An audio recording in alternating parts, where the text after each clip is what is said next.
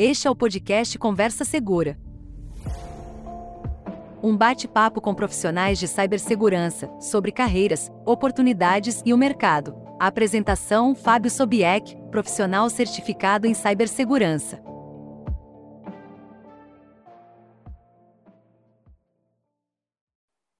Olá a todos, eu sou Fábio Sobieck, sou especialista certificado em segurança e privacidade e você está no Conversa Segura. É um programa onde eu trago aqui os profissionais da área de segurança para contar um pouco da sua história, para saber como que eles começaram a carreira e as dicas que eles têm justamente para você que está começando ou pensando em ingressar na carreira de cibersegurança, segurança da informação. E hoje não é diferente, eu trago aqui meu amigo Adilson Rocha, que ele é secretário do capítulo é, São Paulo da IC Square e trabalha na área de segurança da informação é, aqui em São Paulo. Muito obrigado, Adilson, por participar, ter aceito meu convite. E para quem ainda não te conhece, Adilson, o que, que você faz da vida? Obrigado, Fábio. É, bom, para quem não me conhece, eu sou hoje eu sou gerente de segurança de operações aqui na Neltel, né? Eu cuido de toda a parte de operação de segurança, que vai, que é o, o serviço de segurança dos clientes, né? A Neotel em si tem os nossos, nossos próprios serviços e nós entregamos aos clientes uma gama de serviços e produtos, né? Então, nós temos criptografia, DLP, vários produtos, e a minha função é colocar todos esses produtos para trabalharem junto, para formar uma solução de segurança da informação, e cuidar da operação do dia a dia, que é aquele negócio, não deixa cair, né? roda um prato aqui, roda outro prato ali, e, e principalmente a parte de líder técnico. Né? Então, eu também sou líder técnico, isso é muito importante, eu acho que toda empresa tem que ter um líder técnico. É, o que, que é o cara que é o líder técnico? Ele normalmente é uma pessoa que tem muita experiência, às vezes ele, ele tem experiência no exterior, e ele conhece muito de todas as tecnologias e todos os produtos, né? E eu também sou aqui o, o líder de pesquisa e desenvolvimento, né? O famoso R&D. O que que isso é? Por que que isso é importante também? Porque nessa função você é responsável por verificar se as soluções que você está entregando, você está tirando o máximo para o cliente, de fazer as medições, né? Então, eu entrego uma solução de criptografia para o meu cliente e o cliente paga caro por isso. A gente sabe que criptografia é uma coisa que é cara em qualquer lugar do mundo. Então, a gente tem que garantir que o cliente vai estar satisfeito. Então, nós estamos tirando o melhor. Então, você está lá todo dia junto com o fornecedor, né, com o vendor, cobrando, verificando por que, que determinado recurso não é disponível, é, o que, que eu posso fazer para melhorar a vida do meu cliente e principalmente para a gente poder desenvolver produtos nossos, nós temos alguns produtos de integração melhores. Então, a gente consegue colocar muitas vezes é, uma solução de nichos diferentes para conversarem e resolver um problema do cliente que ele já tentou resolver de várias formas e não conseguiu. Então, hoje essa é a minha função. Né? Então, eu trabalho aqui na Neotel cuidando das operações e sempre procurando melhorar o serviço que eu faço, né? Claro, quanto mais eu desenvolvo tecnologias e, e mais eu pesquiso, mais consigo melhorar a, a, o meu dia a dia, melhor para mim, menos problema eu tenho, né? Então, uhum. é, essa é a minha função aqui, eu venho trabalhando nos últimos anos, né? É, e é bacana saber que tem empresas brasileiras desenvolvendo novos produtos e serviços na área de cibersegurança, né? Isso era uma, uma informação que às vezes a gente não tem, né, muito fácil, porque a maioria dos produtos de segurança vem de empresas é, americanas, israelenses, mas é interessante saber que empresas estão aqui desenvolvendo também é, essas novas tecnologias. Mas para isso precisa ter bastante experiência, né, Adilson? Quanto tempo você já tem de experiência e as certificações que você acumulou aí na sua carreira de segurança? Bom, experiência eu vou contar só dos 18 para frente, né? Exato. Como, na, quem não viu o vídeo, veja o vídeo do Hélio, né? O Hélio começou a trabalhar com 14 anos, eu comecei mais ou menos na mesma, na mesma época, né? Mas, assim, eu comecei a trabalhar com 18 anos, que eu estava nem terminando o segundo grau, né? Eu tava, eu trabalhava na CDI, que era uma escola de informática. Então eu tinha, na época a gente fazia informática, né? Sim. Então eu fiz os cursos da CDI, me destaquei dentre os cursos e eles me chamaram para trabalhar na própria CDI. Então eu trabalhava lá cuidando das redes, dos computadores, das instalações. E, e, lá eu comecei a minha, a minha, vamos dizer assim, a minha jornada como profissional de TI. Até então eu fazia várias coisas da área de TI. É, dentro desse, de, dessa empresa eu me tornei instrutor, que foi uma coisa muito legal, até por isso que até hoje quem conversa comigo sabe que eu falo alto, porque eu costumei, eu cresci dando aula, então eu sempre dei aula, né? Então, quando você dá aula, você está sempre falando mais alto. Você uma falar alto, né? Uhum. É, aí dentro da, da, dessa, da, da CDI eu dava alguns cursos lá, os principais, e teve uma época que uma, uma, empresa, que era a maior empresa da minha cidade, eu sou de uma cidadezinha bem pequenininha do interior, do interior, do interior do Paraná, chamada Ubiratã, então tem que reforçar que é bem no interior, né? Uhum. É uma cidade bem pequenininha, né? As pessoas falam que tem 20 mil habitantes, mas bem Caramba. contadinho mesmo, se der 15 tá bom, né? Uhum. E então lá, assim, computador nessa época era uma coisa cara, né? Não era acessível para todo mundo. Tinha essa escola, eu tive a oportunidade de trabalhar nessa escola e essa escola uma vez fechou uma turma para a maior empresa da cidade, que era uma cooperativa. Eu fui dar aula para gente de várias, várias idades. Tinha senhores, tinha diretor, dono da, da, da cooperativa, era dono da cooperativa, estava fazendo treinamento, e tinha o pessoal da cooperativa que estava começando a, a computadorizar, vamos dizer assim, eles estavam montando um CPD. Quando eu terminei esse curso, eu fui chamado para trabalhar nessa cooperativa, então fui trabalhar lá, e lá eu comecei, lá eu conheci, assim, vamos dizer assim, um pouco das drogas mais pesadas, que foi a programação, né? Sim. Aí foi lá no mundo que eu entrei no mundo da programação. Lá o pessoal usava COBOL e usava Clipper, né? Então eu comecei a, a trabalhar, resolver problemas. Né? A minha função era instalar os programas em Clippers em, em alguns, em alguns é, computadores é, tinha o, o, tal do DBase, que era o banco de dados que o Clipper usava, uhum. né?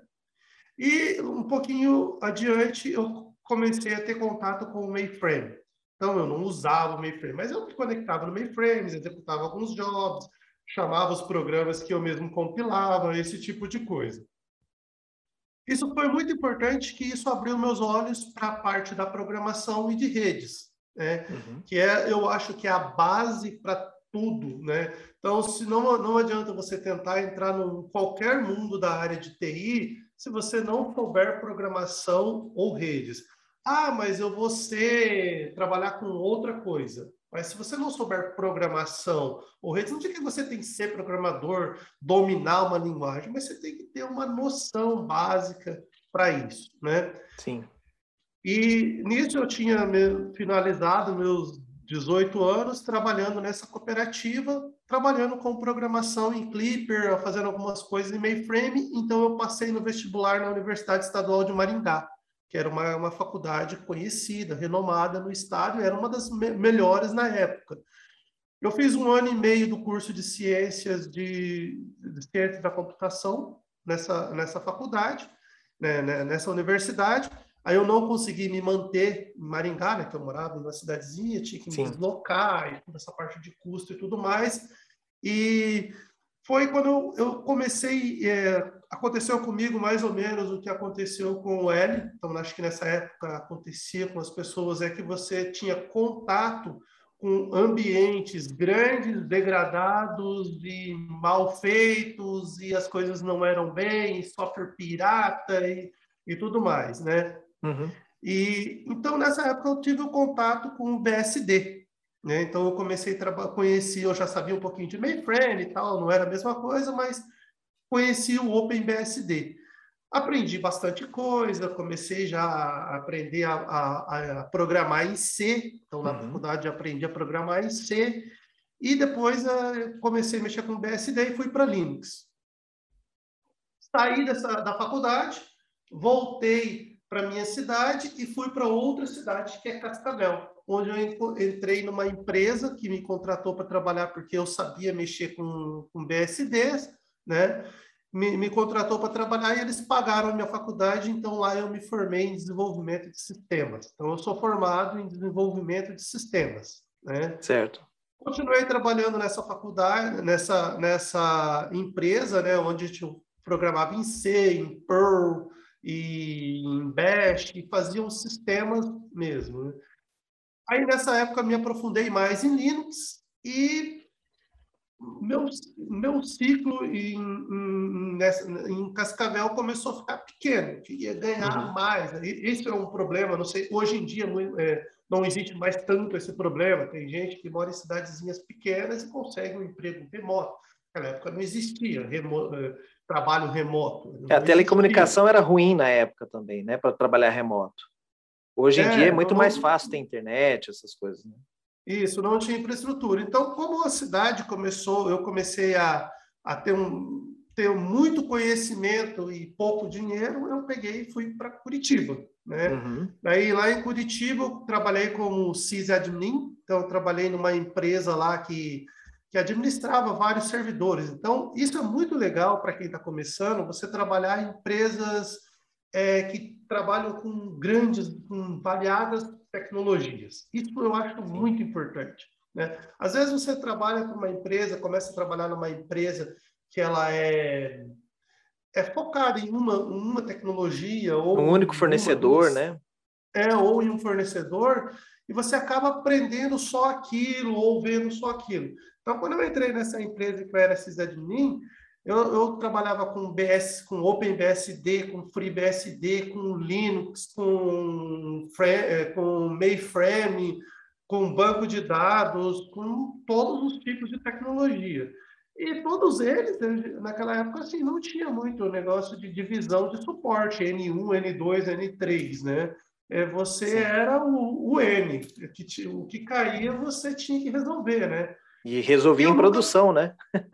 Exatamente, essa era a parte mais gostosa. Uma vez eu não, nunca, jamais vou esquecer o dia que eu fui fazer um trabalho lá que era para compilar o kernel de um, de um BSD. Para você ver o nível da. O pessoal que é não, não conhece muito bem, compilar o kernel do, do, do OpenBSD para ele poder subir no servidor da HP, né? Para uhum. o servidor da HP funcionar em cima daquele servidor, tinha que compilar o kernel e parei toda, todo o transporte de trem da, da região inteira lá, né? de trem de carga. Foi muito legal. Eu só tinha 21 anos, podia fazer esse tipo de coisa, né?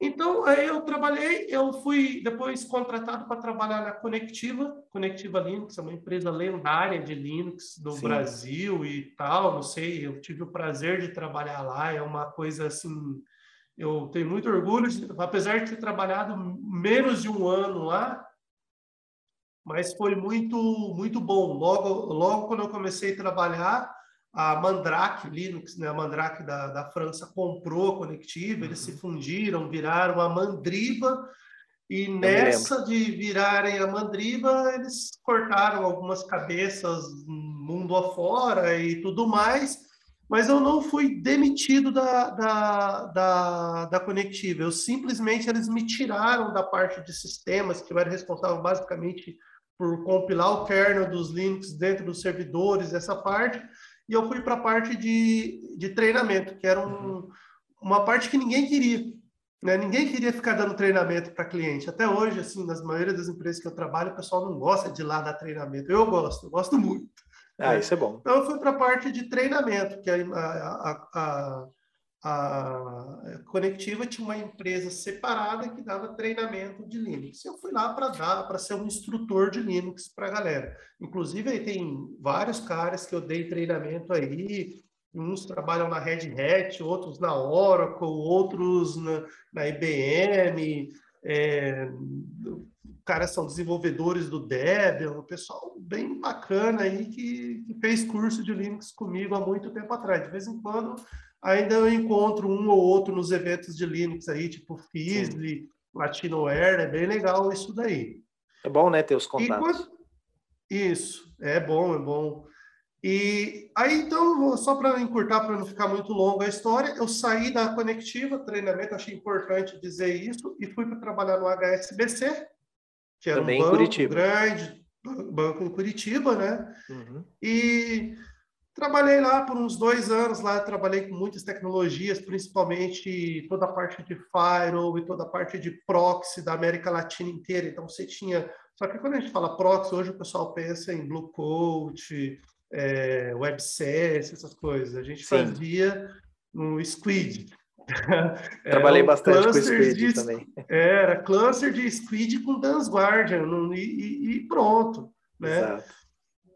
Por que, que eu sempre falo assim para as pessoas, até que como nosso público aqui é quem está começando, você sempre aprender a tecnologia que está por trás da coisa. Né? Porque a tecnologia, o conceito, é o que é o que faz a coisa andar. A mesma tecnologia que a gente usava lá no Squid, no Dance Guardian, em 2002, 2003, 2005, é exatamente a mesma que os maiores fabricantes hoje, os caras que fabricam o TM, usam dentro do produto deles. Eles só estão diminuindo e a tecnologia é a mesma. Né? É, o conceito, a arquitetura não muda, né? É, muda, muda evolui, coisa, evolui, mas não muda. É, evolui, né? Ele normalmente se torna, vai se tornando mais rápido, menor, mais integrável, mais fácil de administrar, mas é isso aí. Sim. Aí quando o HSBC passou por um, em 2008, o HSBC passou por um probleminha lá e eu acabei sendo demitido do HSBC e aí eu vim para São Paulo para trabalhar em, com segurança da informação. Só para ver assim como que as coisas são, né, eu acho que agora essa, esse pessoal que está começando está tendo uma chance muito grande, porque as pessoas já estão começando a andar, na, entrar no mercado de trabalho para trabalhar com segurança. Era muito difícil até o ano de 2007, 2008, 2009, você ter alguém era de segurança. Não existia assim, as poucas empresas, somente as maiores, as maiores consultorias, tinham gente que era de segurança. Todo mundo era de infra e tinha o cara que gostava de segurança, ele ia sendo encostado lá no canto. Ah, você gosta de Fire, você gosta de Pro, você gosta disso? Beleza, sabe mexer? Sei. Ah, então você vai mexer com isso aí pra gente. E o cara ficava, ia para lá e ficava lá. Daí uma era, hora era o patinho feio na turma, né? É, ele virava um especialista em segurança, mas não é que ele queria ser segurança, ele estudou para trabalhar com segurança. Ele ia aprendendo, a vida foi levando ele para esse lado. Foi mais ou menos o que aconteceu comigo. Eu comecei a trabalhar com programação, nunca parei de trabalhar com programação, sempre estou desenvolvendo alguma coisa, é, testes, ajudo com algumas coisas, mas depois eu fui para a área de infra e depois para segurança. Aí quando eu vim para São Paulo, aí sim, eu vim trabalhando exclusivamente, aí foi meu primeiro contrato como analista de segurança. Aí eu vim trabalhar em segurança exclusivamente. Isso mais ou menos em que ano? Eu vim para São Paulo no final de 2009. E aí você já tinha quantos é... anos de idade? Qual a idade você já tinha nessa época? Eu tinha 31. 31. Você vê que, assim, é... vamos dizer, analisando hoje, né, o pessoal, como você disse, né, as oportunidades que as pessoas têm hoje, é, aos 30 anos de idade é, é demorado, né? Você trabalhou sim. muito tempo antes com outras áreas de tecnologia para depois é, migrar para a área de segurança, né? Mas sim, já era uma coisa que você queria fazer, Adilson? Ou é, as circunstâncias foram me levando para esse lado? Era uma coisa que você falava, você sonhava assim, ah, um dia eu quero trabalhar com segurança. É, eu falo que acho que ninguém sonha com isso. O cara sonha ser astronauta, piloto, jogador de futebol. Né? Ninguém nasce e fala, nossa, né? Mas, mas como eu disse, eu, eu sempre trabalhei na área de segurança, desde, assim, só que não, eu não sabia que era a área de segurança. Para falar bem a verdade, desde quando eu comecei a compilar os kernels do BSD, e tudo mais. Que aí você tinha que aplicar os pets de segurança, verificar se estava tudo configurado certinho. Desde lá da época da conectiva, eu já trabalhava com segurança. Só que não tinha esse cargo, não tinha essa, essa área. O nome, né? Vamos dizer, o nome, né? Não existia esse nome. Por exemplo, é, a gente desenvolveu, eu desenvolvi softwares em C há muito tempo atrás para a área de, hoje seria na época era um software, né? Hoje seria um software de segurança, vamos dizer uhum. assim, né? Então é, é, isso isso que é interessante, porque tudo que você vai aprendendo, principalmente essa parte que eu tenho hoje de conhecimento de sistemas operacionais, de redes e tudo mais, é o que me torna eu ser líder técnico. Eu não ah, sou um líder ah, é técnico é pelo meu conhecimento entendeu?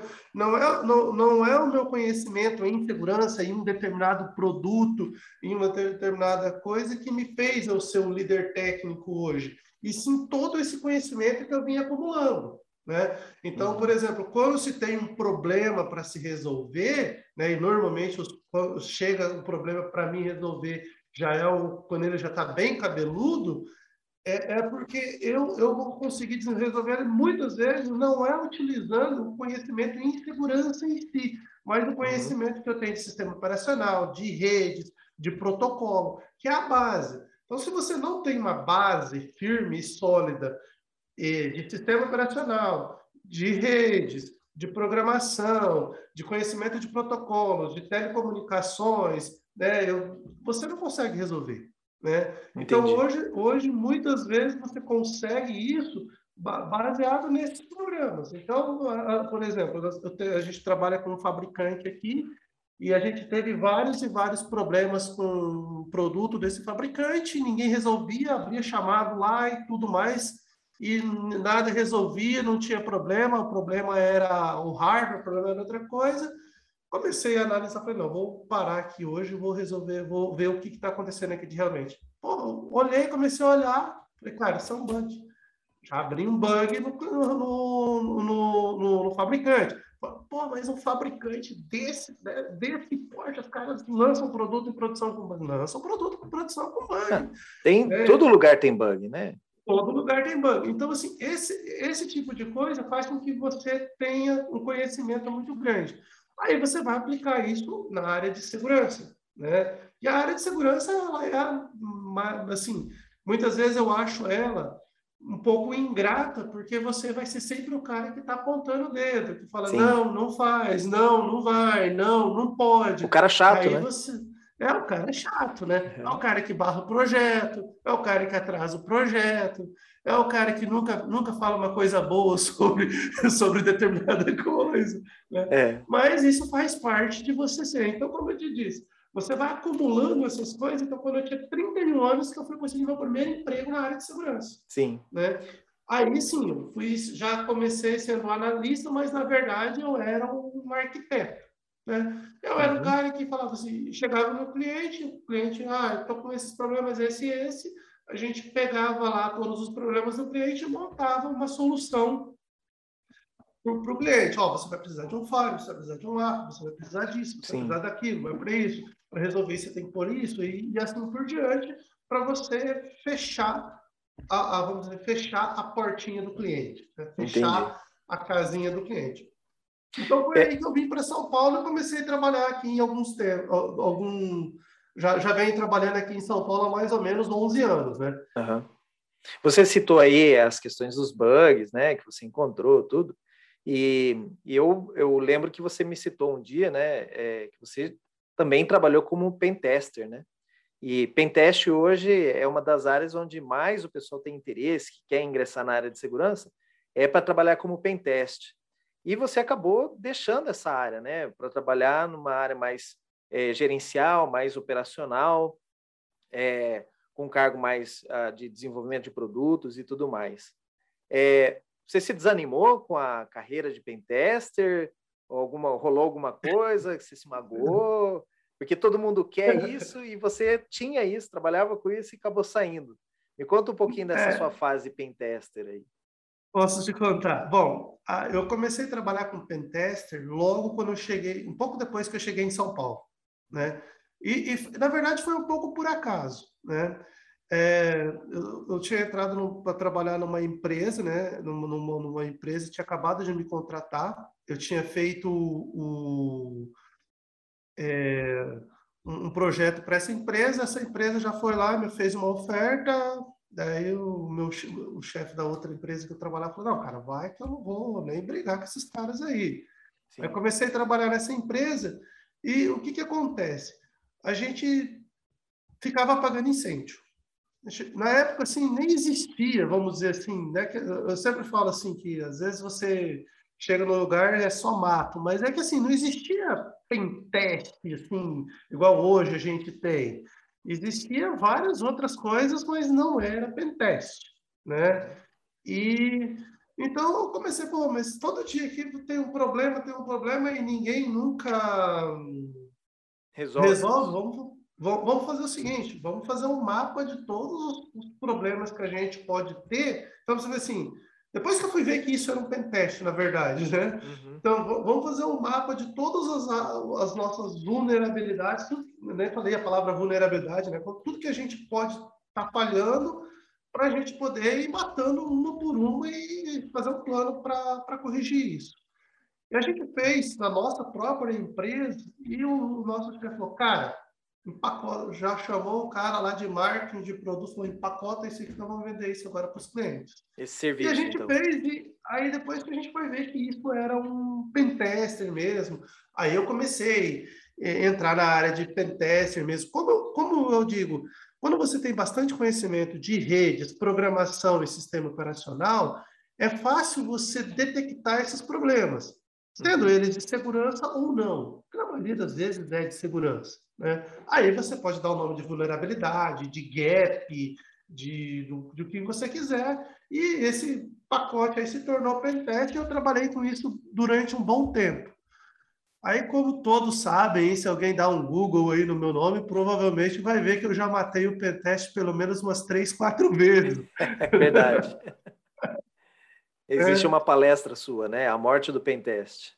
Isso, é, tem uma palestra minha que é a morte do pentest, se eu não me engano, eu já apresentei ela umas três vezes. É, eu apresentei ela uma vez no, no na B-Sides, né, que é uma, uma conferência bem legal que tem aqui, que acontece antes da H2HC, uhum. e também apresentei no capítulo, e apresentei também numa outra conferência que foi, se eu não me engano, a Security Leaders. Eu apresentei essa, essa palestra também. Mas para quem tem o, o vídeo, né, para os membros, tem o vídeo lá da palestra, você vê que eu não mato o pentest, nem falo que ele é desnecessário, nem nada. Eu só acho que é, as pessoas usam, as empresas usam isso de, de maneira errada, não consegue tirar. O que eu fico muito, muito problema é que, assim, eu, eu como, vamos dizer assim, programador, eu tenho amor ao código.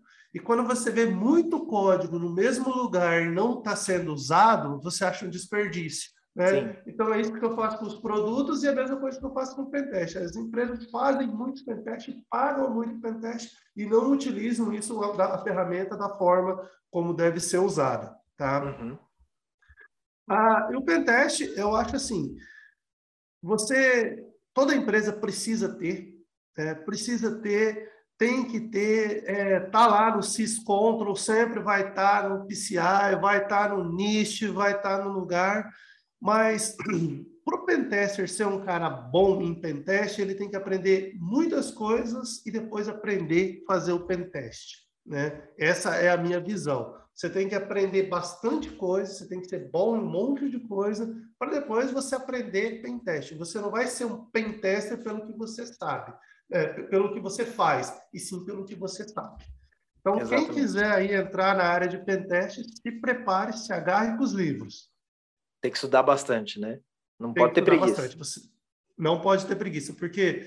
E também hoje, assim, é, a gente faz muita... É, tem muito pentest que eu estou, assim, é, um pouco cabreiro, que o pessoal é muito amarrado na ferramenta. Né? Então, ah, eu uso o Metasploit, o Core Impact, o não sei o quê e tal. E a ferramenta é a ferramenta. Né? O, o, você saber usar a ferramenta, a hora que você tem que usar a ferramenta, qual a ferramenta, é tão importante quanto você saber usar a ferramenta. Né? Exatamente. Né? E, e dar um carro de Fórmula 1 para uma pessoa que acabou de tirar a carteira, né, é, é um perigo, né? É, a é. pessoa não vai saber lidar com o carro e, e com a ferramenta, correto? Uhum. E, e, principalmente para as empresas que toda vez que tem um probleminha, fala, vamos fazer um pentest, mas não resolve seus problemas de base, seus problemas básicos. Aí também fica difícil. Né? Exato. E Adilson, é, como que você vê que está o mercado de segurança? É, você hoje está numa empresa, é, provavelmente você está numa posição que você já é, contrata pessoas e tudo mais. Né? E aí é uma pergunta que eu faço aqui para todas as, as, pessoas que vêm conversar com a gente. É, tem vagas hoje na área de segurança dentro da sua empresa? E como que você vê para quem está começando agora, tem oportunidades de mercado para quem está começando na carreira? É, que dica que você dá para essas pessoas que estão começando a conseguirem o seu primeiro emprego na área de segurança da informação? Bom, é, aqui na empresa nós, estamos com, nós temos vagas, sim, então é só você mandar um emprego, mandar um, um e-mail aqui, pode mandar para mim mesmo, mas pode mandar para suporte.neotel.com.br ou vagas. É, nós estamos contratando, tá? É, aqui nós estamos priorizando iniciantes, que é justamente o pessoal que, que, que para quem nós estamos falando. Então, é, é muito importante. O conselho, o mercado, ele está muito bombando. Tá muito bombando. Tem vaga pra caramba, tem vaga para tem vaga para técnico, tem vaga para comercial, tem vaga para para parte de marketing, tem vaga para toda todas as treinamento áreas de também. segurança da informação, treinamento, todas as áreas têm vagas. E cara, o, o que eu mais vejo assim é tente ter base, porque toda vez que você se candidata a uma vaga, você tem que ter uma base, porque às vezes o, o, eu mesmo, quando eu vou entrevistar alguém, eu, eu, não, eu não sou um cara muito ruim, eu faço, sou muito legal, mas eu dou uma espremidinha para ver se a pessoa tem base. Claro que a Os pessoa fundamentos da segurança. Né? Exatamente, fundamentos da segurança, fundamentos de sistema, fundamentos de redes, porque se você tem um fundamento, é fácil você treinar a pessoa para trabalhar para trabalhar com aquele produto, para trabalhar do seu jeito, para trabalhar com as suas tecnologias, para resolver os seus problemas. Mas se a pessoa não tem base, não adianta, né?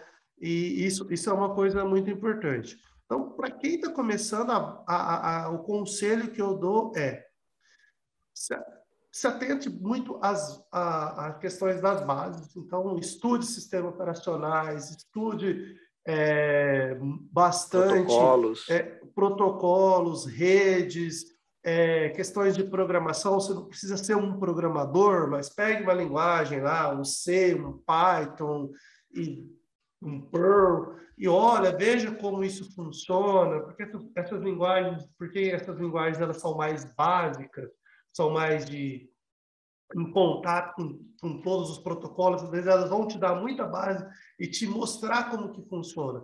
Porque uhum. um, um, software grande, uma grande solução, ela é feita em cima de, de, da mesma base, ela é feita em cima de um sistema operacional, das bibliotecas daquele sistema operacional, vai usar um protocolo para se comunicar, vai ter a parte de criptografia, como funciona. Isso é a parte mais importante.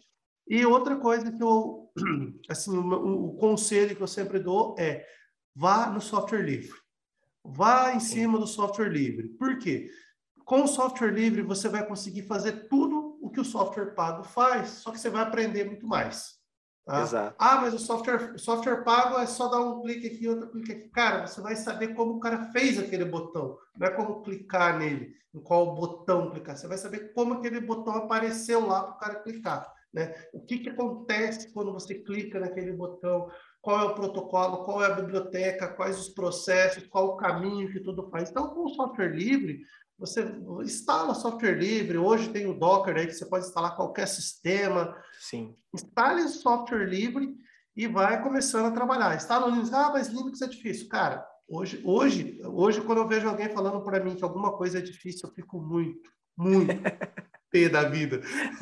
você não sabe de nada, inocente. É, na minha época, pô, você não tinha um livro. Quando eu fui instalar, a primeira vez que eu fui instalar o Linux, eu fui numa cidade vizinha comprar uma revista que vinha com CD. Né? Exato. Essas coisas a gente prefere não contar para não revelar a idade. Exato. É.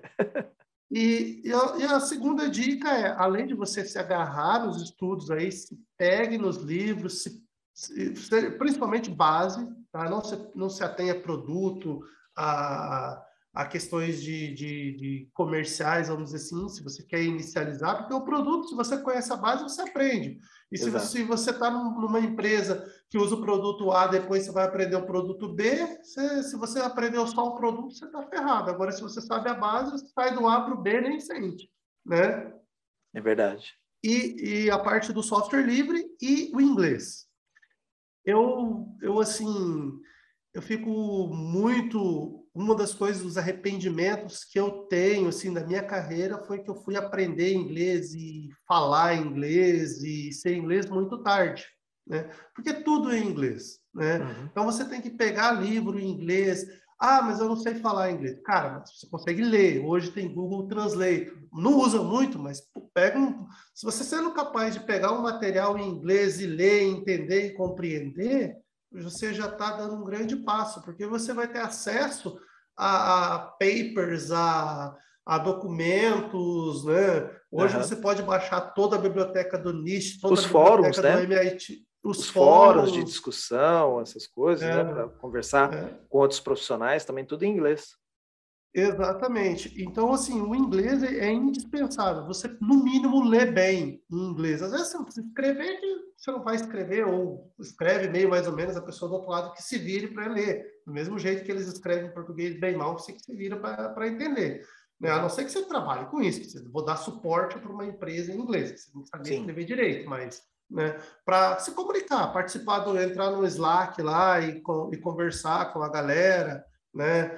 E, e também assistir vídeos, né? Hoje, hoje é muito, muito legal. Você pega lá um. consegue assistir um streaming de um cara que está desenvolvendo uma biblioteca. O cara está lá desenvolvendo uma biblioteca, desenvolvendo um, um, compilando alguma coisa. Então é muito legal você saber inglês e trabalhar com open source também é legal. Entra no GitHub, baixa um negócio lá. Quando você vê, você já está é, contribuindo. Contribuir com open source não quer dizer só de programar, você pode traduzir material, você pode escrever documento, você pode fazer questões, são muitas coisas. Basicamente é isso. Eu acho que para quem está começando, agora é a hora. Eu nunca, eu nunca vi ter tanto acesso a recursos. Então, hoje você tem muito recurso, né?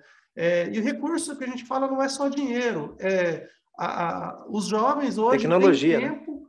Né? Hoje os jovens têm tempo, têm recurso. O que falta mesmo é um pouco de esforço. Né? Então, é basta você entrar com essa parte do esforço e a vontade e o querer, você consegue acessar bibliotecas das melhores universidades do mundo, você consegue pegar um cara que está publicando um paper no MIT, o trabalho de mestrado do cara do MIT, que o cara defendeu ontem e já está lá livre para você baixar e Exato. ler.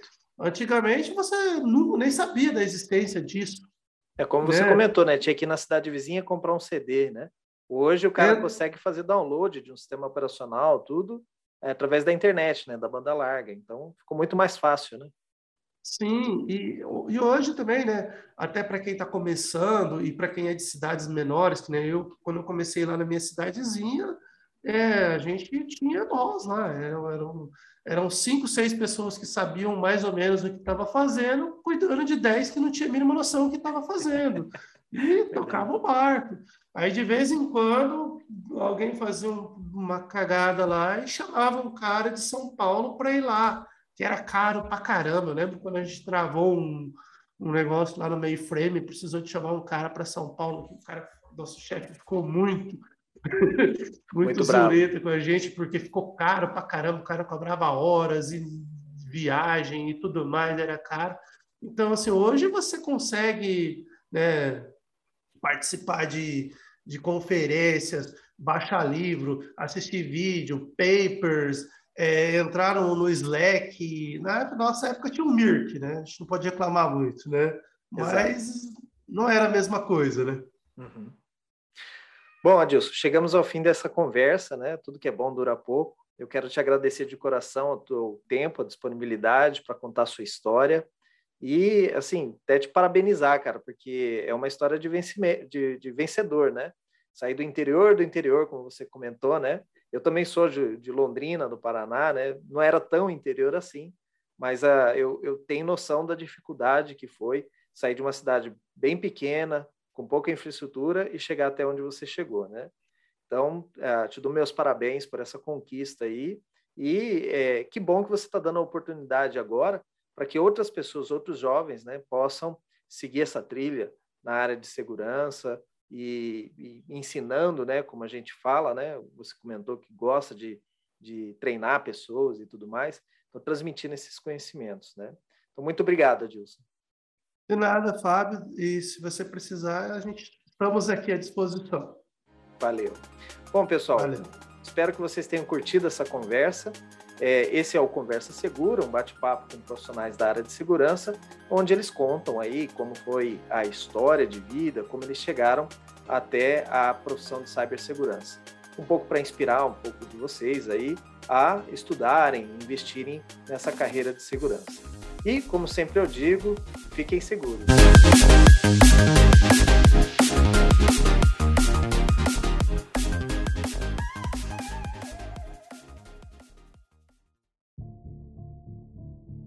Você ouviu Conversa Segura.